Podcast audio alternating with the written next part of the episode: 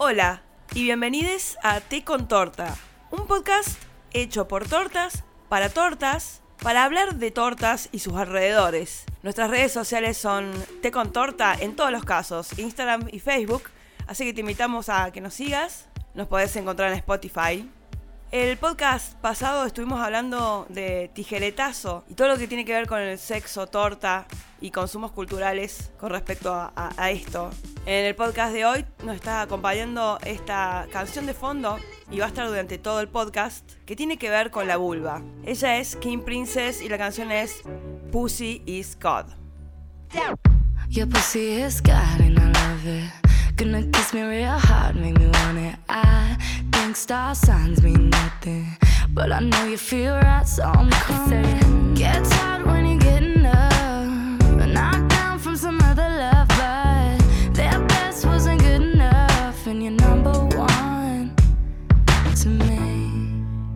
Preguntabas por qué, porque vamos a estar hablando de un proyecto súper interesante que nos eh, involucra a todas las tortas y el cual creemos que tenés que saber. Y por eso, ahora estamos con Paloma Loretti en comunicación directa acá en un esfuerzo de producción que nos va a hablar de un proyecto súper importante para las personas con vulva, porque se trata del proyecto Preservativos para Pulva es eh, en sí una utopía misma porque el mismo no existe. Y ahora nos va, eh, pero obviamente el proyecto es mucho más grande que, solamente este nombre y Paloma nos va a explicar, eh, porque es parte de este proyecto. ¿Cómo estás, Paloma? Hola, ¿qué tal? Buenas, muchísimas gracias por, por invitarnos al espacio. Muchísimas gracias a vos.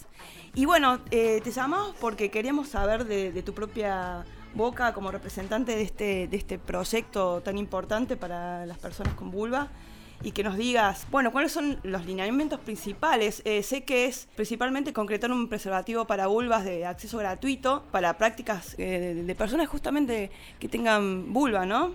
Sí, exactamente. Em, bien, sí, el proyecto nace el año pasado, en el 2019, el 7 de marzo, el Día de la, de la Visibilidad ah. Lésbica acá en Argentina. Me encanta. Y, es un proyecto horizontal y tiene varios ejes. El primero es, bueno, justamente la concreción de un preservativo para vulvas, eh, que este preservativo para vulvas no existe a nivel mundial y la idea es que sea un preservativo que sirva para todas las prácticas sexuales y particularmente prácticas de frotamiento genital para las que hoy no existe nada. Mm, luego hay otro eje que tiene que ver con la distribución también gratuita eh, de métodos profilácticos que existen en otros países como lo es, por ejemplo, el preservativo vaginal, que está mal llamado femenino, o preservativo interno también le dicen, o también, bueno, está la máscara oral, dedales, el campo profiláctico o preservativo campo, que también se conoce mucho como, como campo de látex, pero en otros países viene hecho industrializado, no hay que cortar nada.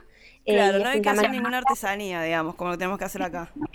Exactamente, y es de un tamaño más grande, es finito, eh, y de hecho eh, existen materiales que no son de látex, entonces también por eso la búsqueda ahí del, del cambio de nombre. Claro, por eso yo decía básicamente, ah, digamos, que es como medio, eh, está bueno el nombre del, proyecto, pero es medio como utópico porque te estás refiriendo a algo que no existe, el preservativo para vulva, ¿no? Solamente, solamente tenemos este que es, como decís vos, que lo llaman femenino porque es vaginal y el campo de látex y nada más. Claro, bueno, el, proyecto Preservativo para Vulvas, bueno, mientras hacemos grandes campañas de comunicación y otras cosas, la, idea es eh, reclamar para la creación de este preservativo. Eh, porque la verdad es que es súper necesario y, tiene que ver con eh, que históricamente se ha pensado la salud sexual de una manera como basada en la anticoncepción, muchas veces basada en el falo. entonces, cambiar de perspectiva en cuanto a cómo se piensa la salud sexual y pensarla también a partir de las prácticas, con todas las prácticas que existen, sin invisibilizar prácticas. Claro. Em, el tercer eje tiene que ver con eh, la aplicación de un protocolo de salud sexual que sea respetuoso o informado para todas las sexualidades e identidades, que digo, sabemos que el sistema de salud es bastante grande y, complejo, sin embargo creemos que es muy necesario un protocolo. De hecho, hoy uno va a la consulta y hay muchos sectores o personas que terminan siendo expulsadas de las consultas, sobre todo ginecológicas. Em, o violentades, entonces, em, o que simplemente falta información, lo cual es muy común y también es bastante inaceptable. Sí, los, eh, médicos eh, eh, es, como que están muy mal informados, Paloma, porque yo, yo misma fui víctima, entre comillas, de la, la, ignorancia de un montón de ginecólogos que porque yo nunca tuve relación con un varón cis, o con un pene, entonces eh, ellas siempre pensaron que era mm, virgen y nunca me querían hacer de movida toda la, parte ginecológica que es tan importante, ¿no? Para hacerse estudios.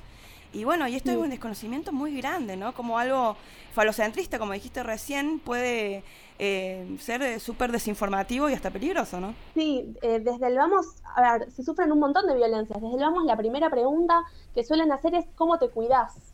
Y si sos una persona con vulva que tiene relaciones sexuales con personas con vulva o determinadas prácticas, digo, capaz no usás campo de látex cortado a partir de un preservativo para penes.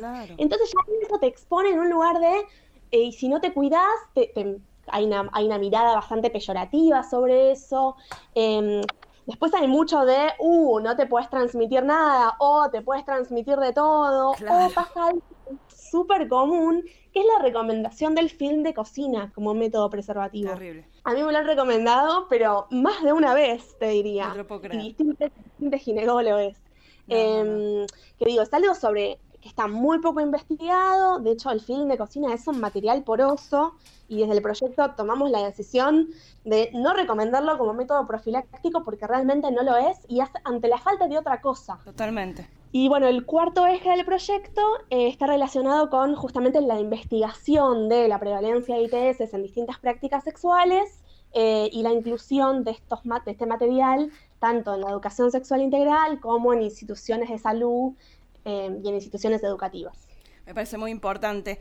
Y este proyecto, digamos, ustedes ya avanzaron, ya lo presentaron. ¿Cómo es la forma que tienen que tomar ahora, eh, tanto en papeles como... ¿Qué, es lo, lo, que hay que hacer para que, para que nos escuchen? ¿Estás dando resultados? ¿Dónde, cómo, ¿Cómo es esto? ¿Cómo, cómo se sigue? Bueno, el, el proyecto tiene nombre de proyecto, pero es, es una organización, eh, nos manejamos de manera horizontal y tenemos varias comisiones. Eh, hoy en día estamos trabajando en, en varios proyectos de ley a lo largo del país. Eh, eso por un lado, también creemos que es súper importante como concientizar y visibilizar el reclamo, entonces también hay un pie ahí muy importante con respecto a la comunicación. Eh, hay algo que nos, nos brinda, nos brindan las redes y también un poco la pandemia que tiene que ver con federalizar bastante el proyecto. Entonces, eh, somos, somos varios a lo largo del país militándolo. También estamos articulando con el Ministerio de Salud Nacional, y el Ministerio de Mujeres, Géneros y Diversidad Nacional también, em, que la respuesta suele ser bastante buena. De hecho, nos pasa que tenemos un, panfleto que no sé si lo habrás visto o si lo habrán visto que dice Proyecto Preservativo para Vulvas y Preservativo para Vulvas ya. Y la gente cuando ve el panfleto suele decir, ah, claro, claro, no hay. No hay. O ah, justo. Hay. Claro, eh, porque si no lo nombras capaz que pasa como que no se, no, no, no se da cuenta que no hay, claro. Exactamente. Entonces, digo, es un reclamo que, que rápidamente la gente lo engancha y, se masifica bastante, bastante rápido. Em, porque además pensando, pensando, claro, en que no hay o que hay prácticas que están siendo invisibilizadas y que es un tema del que muchas veces no se ha hablado, tipo la salud sexual desde otra, desde otra perspectiva, em, como que la respuesta suele ser bastante buena. Por supuesto que que hay gente que pensará otra cosa y que... Eh, claro, que habrá trabas, pero la respuesta por lo general suele ser bastante buena. Vos sabés que em, en cuanto a las prácticas eh, tortas, ¿no? Para, eh, hablando un poco más específico, que yo he estado buscando en cuanto a las enfermedades de transmisión sexual y para ir más específicamente hablando del HIV, em, he estado buscando en, los años, digamos, no ahora, desde hace varios años hasta acá, eh, si, porque no hay mucha información en cuanto a eh, esta transmisión eh, con prácticas eh, sexuales entre lesbianas, tanto con el sexo oral o, el frotamiento, em, ¿no? O la penetración y todo eso. La verdad que no hay ningún estudio que hable específicamente, te dice de gente heterosexual y gays hombres, pero no te hable, no te da ninguna información en cuanto a si se han registrado casos o no específicamente de em, eh, contagio de HIV por, por, por prácticas sexuales entre lesbianas, ¿no? Pero no hay, no hay. Te dicen, ah, ah hubo uno que, una que capaz que eh, es muy terrorífico. ¿Ustedes tienen información con respecto a esto? Eh, mira, en general lo que te puedo decir es que las infecciones de transmisión sexual que se pueden transmitir en prácticas que no son penetración pene-vagina, por ejemplo, son las mismas. Claro. Eh, por supuesto que las posibilidades cambian. Digo, eh, generalmente los profesionales de la salud suelen decir que en el sexo oral eh, hay menos chances de transmisión que en otras prácticas, por ejemplo. Pero eso, digo, que uno, ¿qué significa menos chances también? Una vez una, creo que fue una, una ginecóloga que dijo como, puede ser el 1%, pero si vos sos ese 1%, es el 1% de tu vida. Y si no tenés método para prevenirlo, es inaceptable. Em, entonces, em, mira, lo que te puedo decir es que información falta muchísima. Entonces, data sobre em, la transmisión de ITS o del VIH en específico que preguntas, eh, hay muy, muy, muy poca. Em, entonces, como se, sabe que, que, siempre que haya intercambio de fluidos o contacto con las mucosas, puede haber posibilidad de transmisión de ITS. Claro. Mucho más investigado no hay. No. o sea, es que, tratamientos de vulvas, por ejemplo, hasta ese punto estamos totalmente invisibilizadas. Es terrible. No solamente no tenemos un preservativo eh, que nos cuide, sino que tampoco cuando vamos a los libros, a las investigaciones, han hecho algo o han avanzado algo o les ha interesado investigar, ¿no? Porque es una, es una minoría, pero es una gran minoría, cantidad de personas que están haciendo esas prácticas y que no tienen ni idea en realidad, ¿no? Y que hay mucha información con respecto a lo otro. ¡Puf! Un montón. Claro, sí, es como que siempre se vio la, la, salud sexual y una mirada muy hegemónica sobre la medicina, hablando de ciertas prácticas y ciertas personas eh, que cogen de cierta manera y el resto queda completamente invisibilizado como si o no tuviese prácticas sexuales o como si esas prácticas sexuales fueran, eh, no, hubiese transmisión de fluidos. ¿Sabes qué pasa, Paloma? Que las, lesbianas no cogen eh, para mucha gente. Las lesbianas tienen sexo oral y eso, bueno, que es una forma de coger, ¿no? Pero digo, las lesbianas hacen sexo oral, las lesbianas no cogen, son dos cosas distintas. Y yo creo que de los científicos hasta eh, la ginecóloga que me decía que era virgen y me quería hacer eh, una, una, prueba con el, eh, ¿cómo es que se llama? Como un hisopado en vez de hacerme todas las pruebas ginecológicas adecuadas, eh, que tuve que cambiar. Era una chica joven, eso es lo peor de todo. tuve que cambiar ginecólogo porque no me quería hacer. Pero digo, qué bárbaro, ¿hasta qué punto la estigmatización lleva a, ¿no? a, esto, a, ah, che, mira, no hay preservativo para vulva. Ahora que lo decís me doy cuenta, recién ahora. Me parece súper importante este proyecto.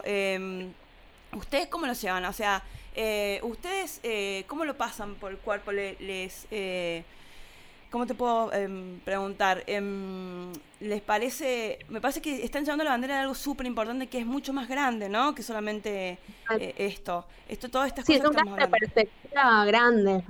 Sí. es, es agregar otras, otras miradas donde nunca fueron, como es, correr un poco el foco también, o, o agrandarlo capaz. Claro. Totalmente, también se asume mucho, digo esto que decís de la experiencia ginecológica, se asume mucho que una dice, soy lesbiana y eso significa que tener relaciones sexuales con tal persona que tiene tal genitalidad y son tales prácticas. Sí, no. Claro. digo, para nada, como puedes ser lesbiana y tener relaciones sexuales con alguien con pene y no tener ciertas prácticas, digo, claro. como que desde, desde, el proyecto hacemos mucho hincapié en eh, hablar de, o sea, obvio que es importante hablar de las identidades, pero a la hora de hablar de transmisión de ITS es, hablar de prácticas. Exacto. De, tal práctica puedes transmitirse tal cosa. Em, no en tal relación, porque tal relación uno no se sabe, no, no, no quiere decir nada necesariamente. Claro, es muy buena esa diferenciación, es muy importante, sí.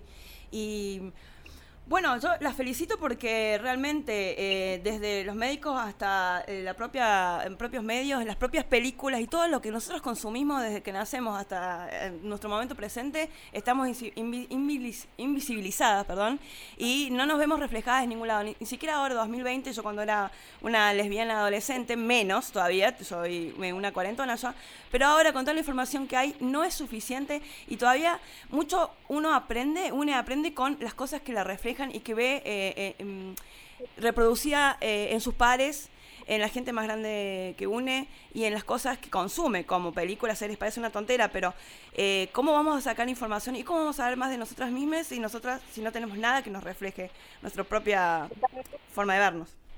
Totalmente, y, algo que decías antes que, retomo, como de esta cultura de, por ejemplo, sexo oral no es sexo o sexo es solo penetración, esta idea también como de, del juego pre o de la previa o del juego previo como si eso no fuese sexo, o sea, estamos inmersos en una cultura bastante... Mm. Eh, Sí, totalmente. Sí, heteronormada y sí, totalmente. Bueno, no sé si querés agregar algo más, Paloma, no te quiero sacar más tiempo. Por mí estaría charlando toda la tarde. No, solo decir que somos un proyecto horizontal y, que ya lo, dije varias veces, creo, perdón, em, y está abierto para que cualquiera que se quiera sumar pueda sumarse. Por ende, nos pueden encontrar en nuestras redes. nuestro Instagram es proyecto.preservativobulbas. Eh, nuestro Facebook es Proyecto Preservativo para Vulvas. Digo, estamos en, en todas las redes o pueden mandarnos un mail eh, también, que es proyecto.preservativo para gmail, y podemos intercambiar información, dudas, cuestionamientos em, y de charlas, debates o, que se sumen también a, participar. Perfecto, nosotros nos ponemos también en, disposición para que ustedes nos, eh, todas las veces que necesiten difundir y nosotros podemos servirles, eh, acá estamos. Buenísimo, muchísimas gracias. A vos, Paloma. Te mando un abrazo. Dale, un abrazo enorme.